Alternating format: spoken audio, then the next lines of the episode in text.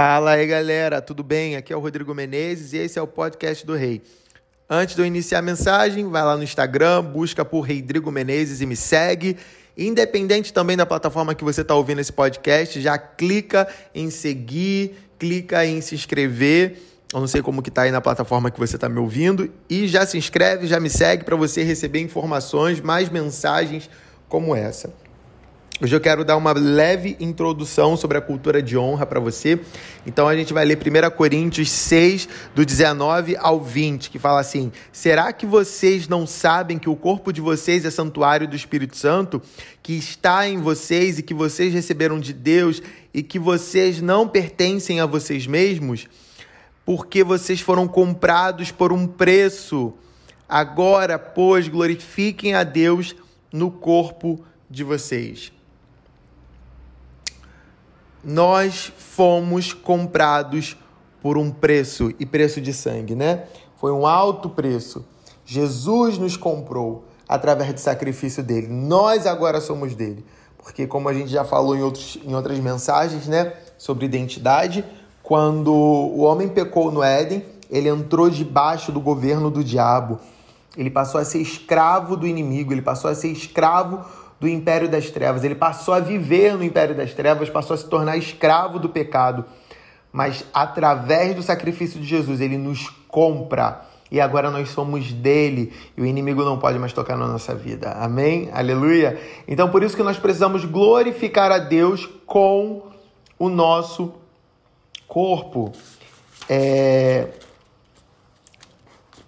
Mas eu não quero focar nisso, sobre glorificar a Deus com o nosso corpo, mas eu quero focar exatamente nessa parte, porque vocês foram comprados por preço.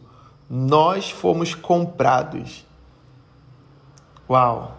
Nós pertencemos a Deus. E geralmente existe uma diferença, na verdade existe uma diferença entre preço e valor, né? De forma bastante resumida, a diferença é que preço é o que se paga por um produto ou serviço, enquanto valor é o benefício proporcionado. E geralmente, quanto mais uma coisa é valorosa, né? Ou valiosa, valorosa, ó. Quanto mais uma coisa tem valor, quanto mais um objeto ele é valioso, mais caro ele fica. Conforme o valor de tal coisa ou situação cresce, mais valioso aquilo fica. Nós temos um valor e por isso o preço que foi pago por nós foi muito alto, porque o nosso valor, ele é muito alto. Nós precisamos olhar para a redenção da cruz. Nós precisamos olhar para aquilo que Jesus fez na cruz com esse olhar. Uau! Nós temos muito valor. Por isso que eu volto a repetir, você não é um lixo, Deus não cria lixo, Jesus não morreria por um lixo, né? Se você não tivesse valor, se você fosse uma porcaria, Jesus não morreria por você. Ele viu o valor em você. O Pai colocou um valor muito alto em você. Por isso, o preço pago por você foi muito alto. Deus pegou o que ele tinha de melhor, que era Jesus, que era o Filho, e entregou. João 3,16, porque Deus amou o mundo de tal maneira que entregou o seu Filho unigênito para que todo aquele que nele crê não pereça, mas tenha a vida eterna. Uau, ele não quis perder a gente, então ele não queria que a gente se perdesse, ele queria que a gente tivesse a vida eterna. Por isso ele entregou o melhor.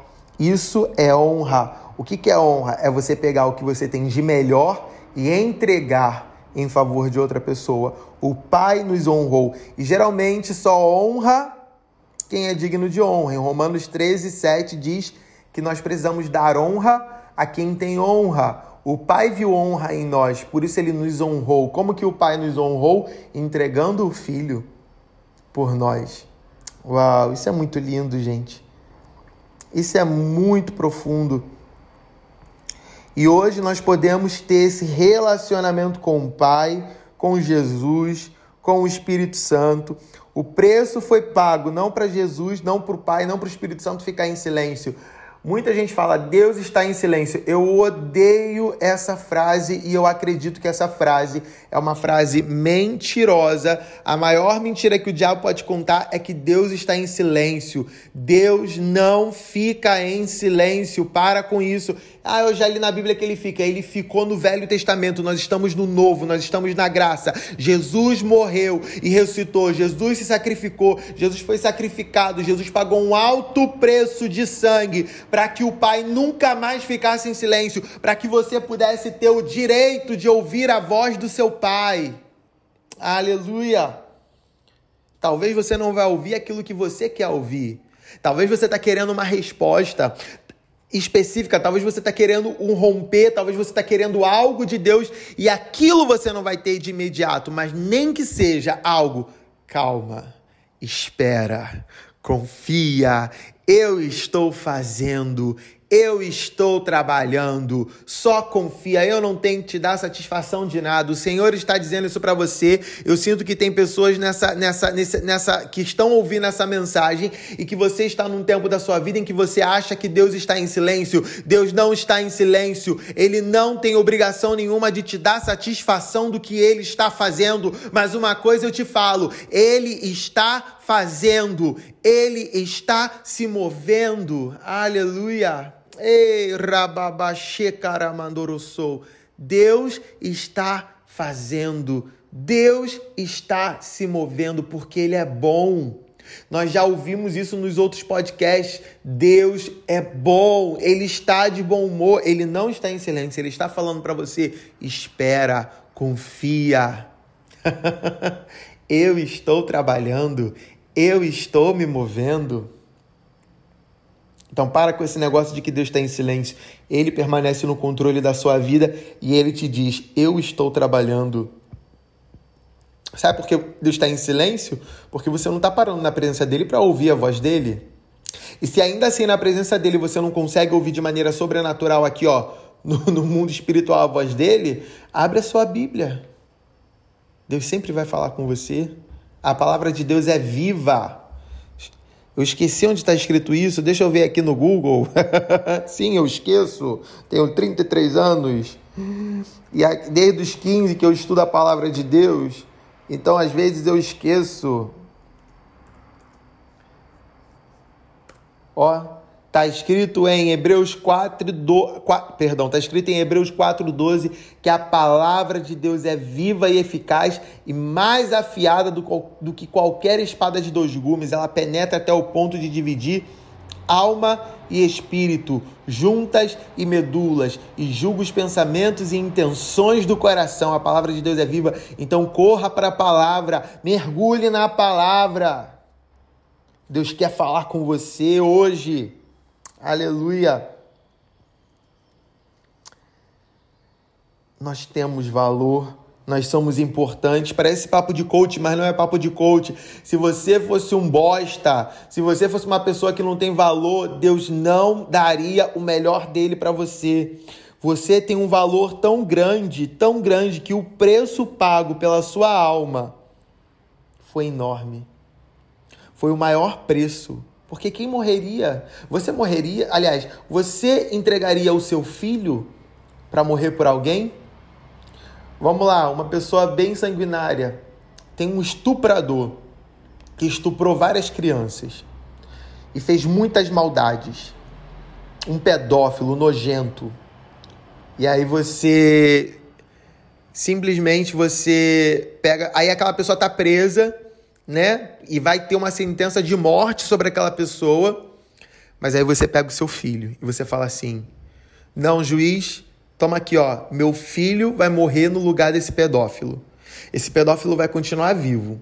Talvez vai estuprar outras crianças, talvez vai fazer outras besteiras, talvez vai fazer outras maldades, mas o meu filho vai morrer no lugar dele."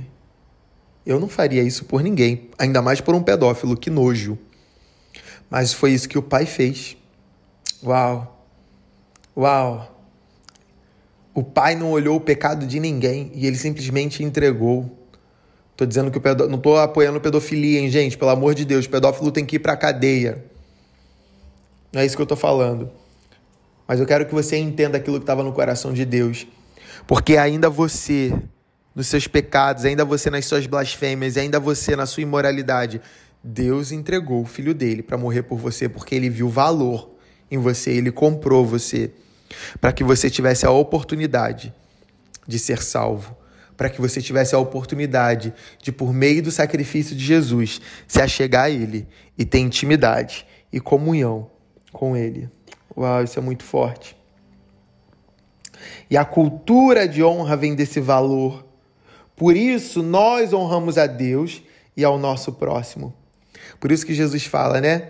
Para gente amar o nosso próximo, né? Jesus, ele, ele, ele, ele nos dá esse, esse direcionamento, né?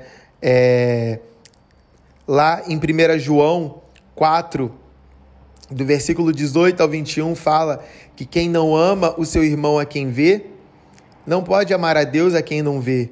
E o mandamento que dele temos é este, versículo 21, quem ama a Deus, que ame também a seu irmão.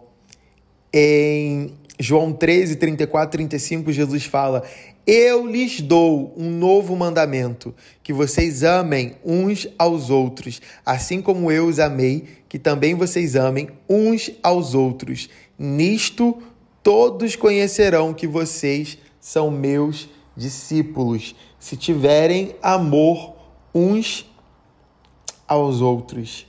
Uau, gente! Nós amamos o nosso próximo, nós honramos o nosso próximo, porque é um mandamento do Senhor, porque quem ama, honra. Ainda que a pessoa não te dê motivo para honrá-la, Deus já nos deu esse motivo. Ele colocou um tesouro dentro dessa pessoa. Não existe essa. Fulano é digno de honra e Beltrano não é digno de honra. Não existe isso. Deus entregou o filho dele por todos. Então todos são dignos de honra. Todos merecem honra. Porque Deus honrou a humanidade com o melhor dele. E o que, que você está fazendo com o seu próximo? Cadê a honra que você está dando para o seu próximo? O seu próximo precisa ser honrado. Aleluia! Nós precisamos honrar o nosso próximo.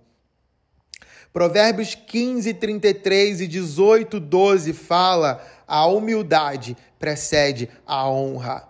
Para honrar, você precisa ser humilde, precisa se humilhar.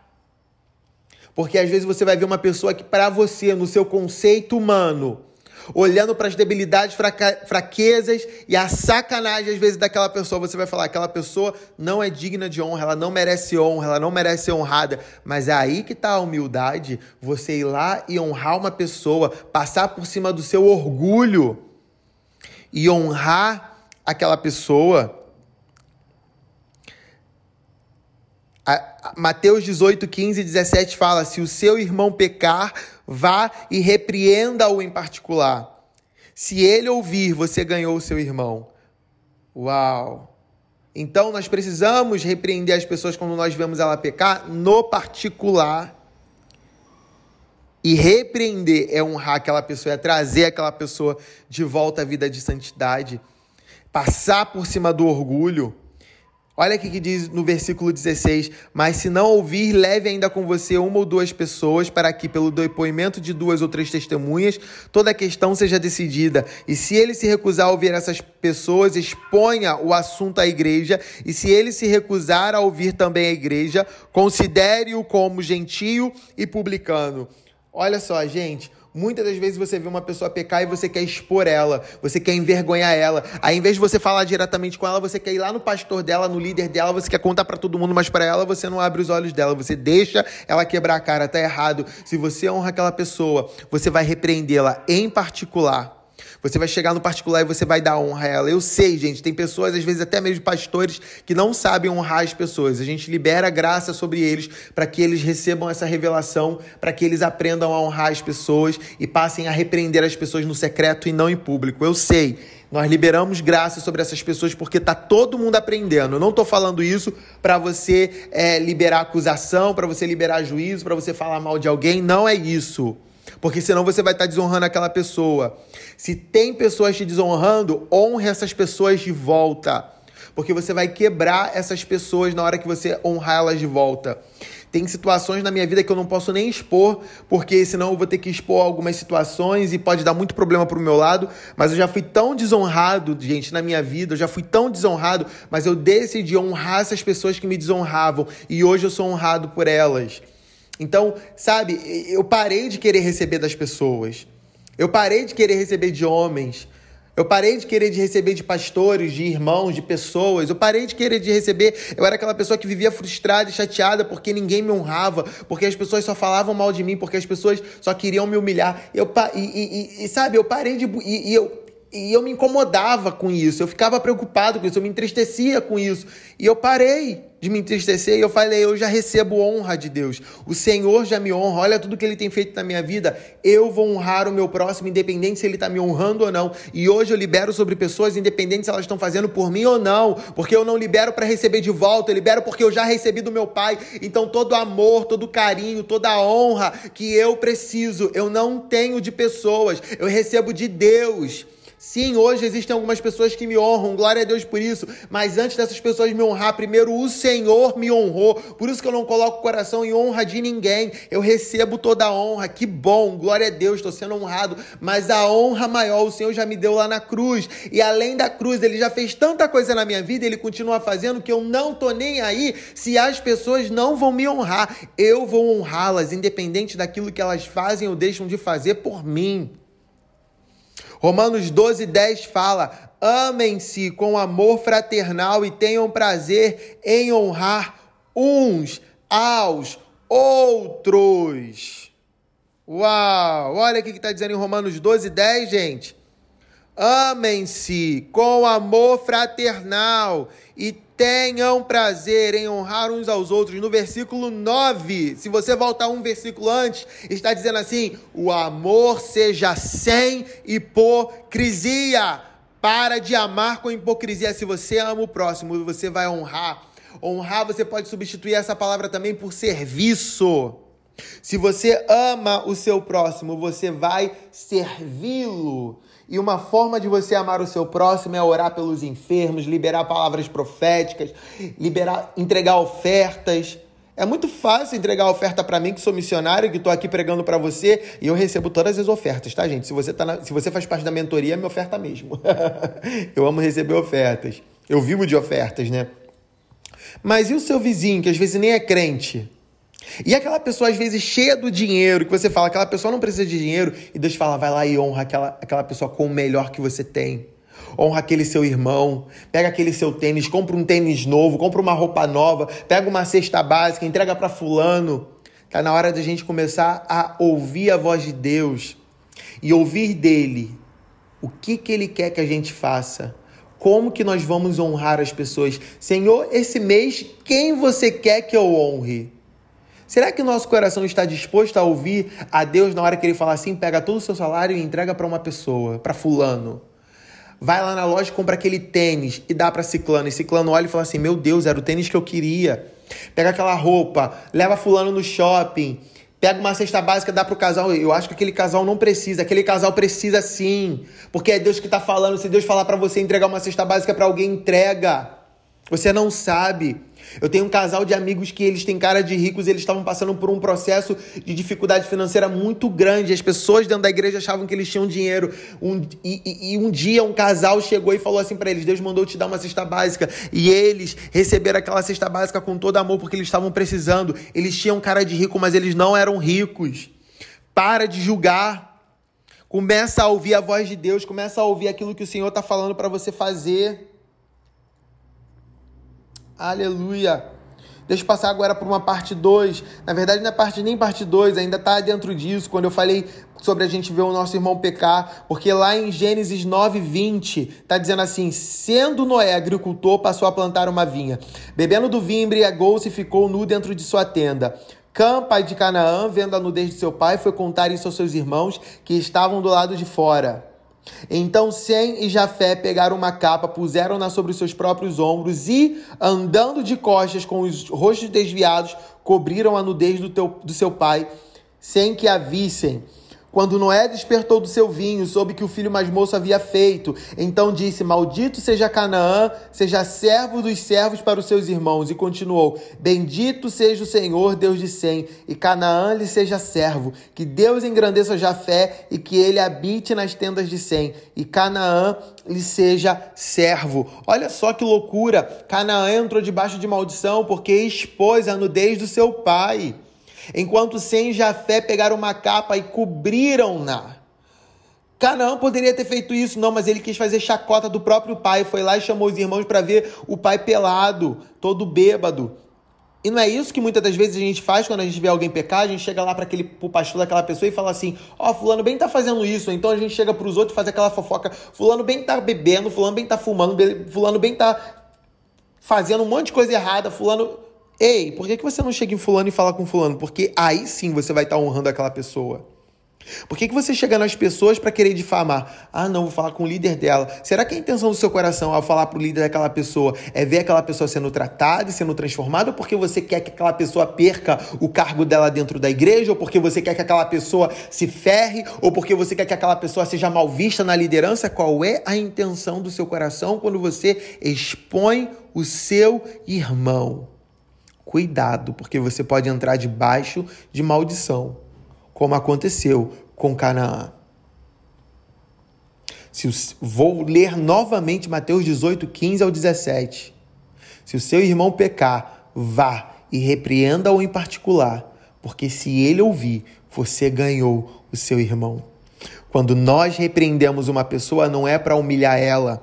Quando nós confrontamos uma pessoa, não é para envergonhar essa pessoa, mas é para ganhar aquela pessoa. É para aquela pessoa ser mais santa, é para aquela pessoa ser transformada.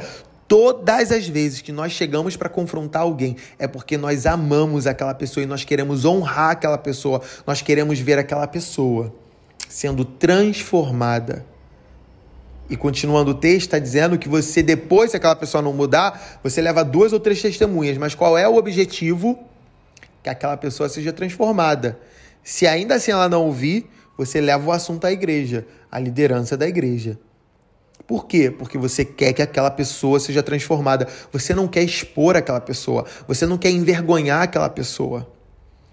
Você quer ver a transformação dessa pessoa. Por que, que você acha que Jesus, segundo Mateus 11, 19, era chamado de amigos de pecadores? Por que, que você acha isso?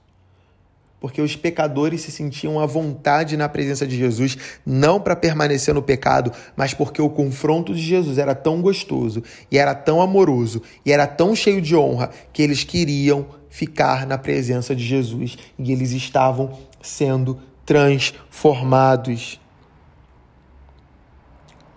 não tem a ver com esconder o pecado, mas é proteger aquela pessoa, porque nós fomos chamados para restaurar pecadores, para levar pecadores ao arrependimento. A cultura de honra não tem a ver com o que a pessoa faz, mas com quem ela é. E diante de Deus, ela é uma pessoa muito amada, que ela foi criada por Deus para ser filha, para ser filho de Deus. E nós precisamos olhar para as pessoas dessa forma. Jesus ele honrava os pecadores, ele dava valor, os pecadores se sentiam valorizados, se sentiam amados, se sentiam honrados. Como é que as pessoas que não professam a sua fé se sentem quando elas estão perto de você? Será que elas se sentem acusadas ou elas se sentem amadas?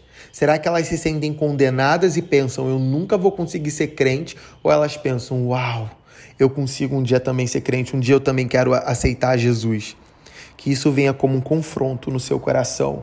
Será que os pecadores querem andar com você ou os pecadores fogem de você? Porque, desculpa, os pecadores queriam andar com Jesus. A honra flui de Deus para mim e nós, porque nós um dia fomos honrados por Deus, nós honramos o nosso próximo. O nosso valor está no coração de Deus. Nós valorizamos tanto uma pessoa a ponto de entregar o nosso melhor para aquela pessoa. Uau! Eu acho que é sobre isso. Jesus ele via valor naqueles que a sociedade não via, nas prostitutas, nos publicanos, né? Nos pecadores em geral, Jesus via. valor neles e eles se sentiam valorizados. Honrar é oferecer para aqueles que não têm honra, muitas das vezes, aquilo que ninguém ofereceria. Quem, oferece... Quem daria honra a uma prostituta? Só Jesus.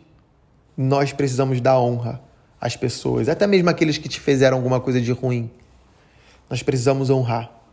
Nós precisamos caminhar em cultura de honra. Elogiar as pessoas. Você tá linda hoje, você tá lindo hoje. Caraca, essa calça tá muito maneira. Existe uma cultura diabólica no Brasil, e eu vou falar especificamente da minha cidade, onde eu nasci, o Rio de Janeiro, onde a cultura é de desonra. Quando você quer dizer que quando os amigos, você tem um grupo de amigos, principalmente dentro de homens, né? Eu não sei como funciona em mulher, mas com homens, quando tá o grupo de amigos, o que, que a gente faz? A gente quer zoar a calça, a gente quer zoar a roupa, a gente quer zoar as debilidades. Por que, que a gente não começa a caminhar em honra?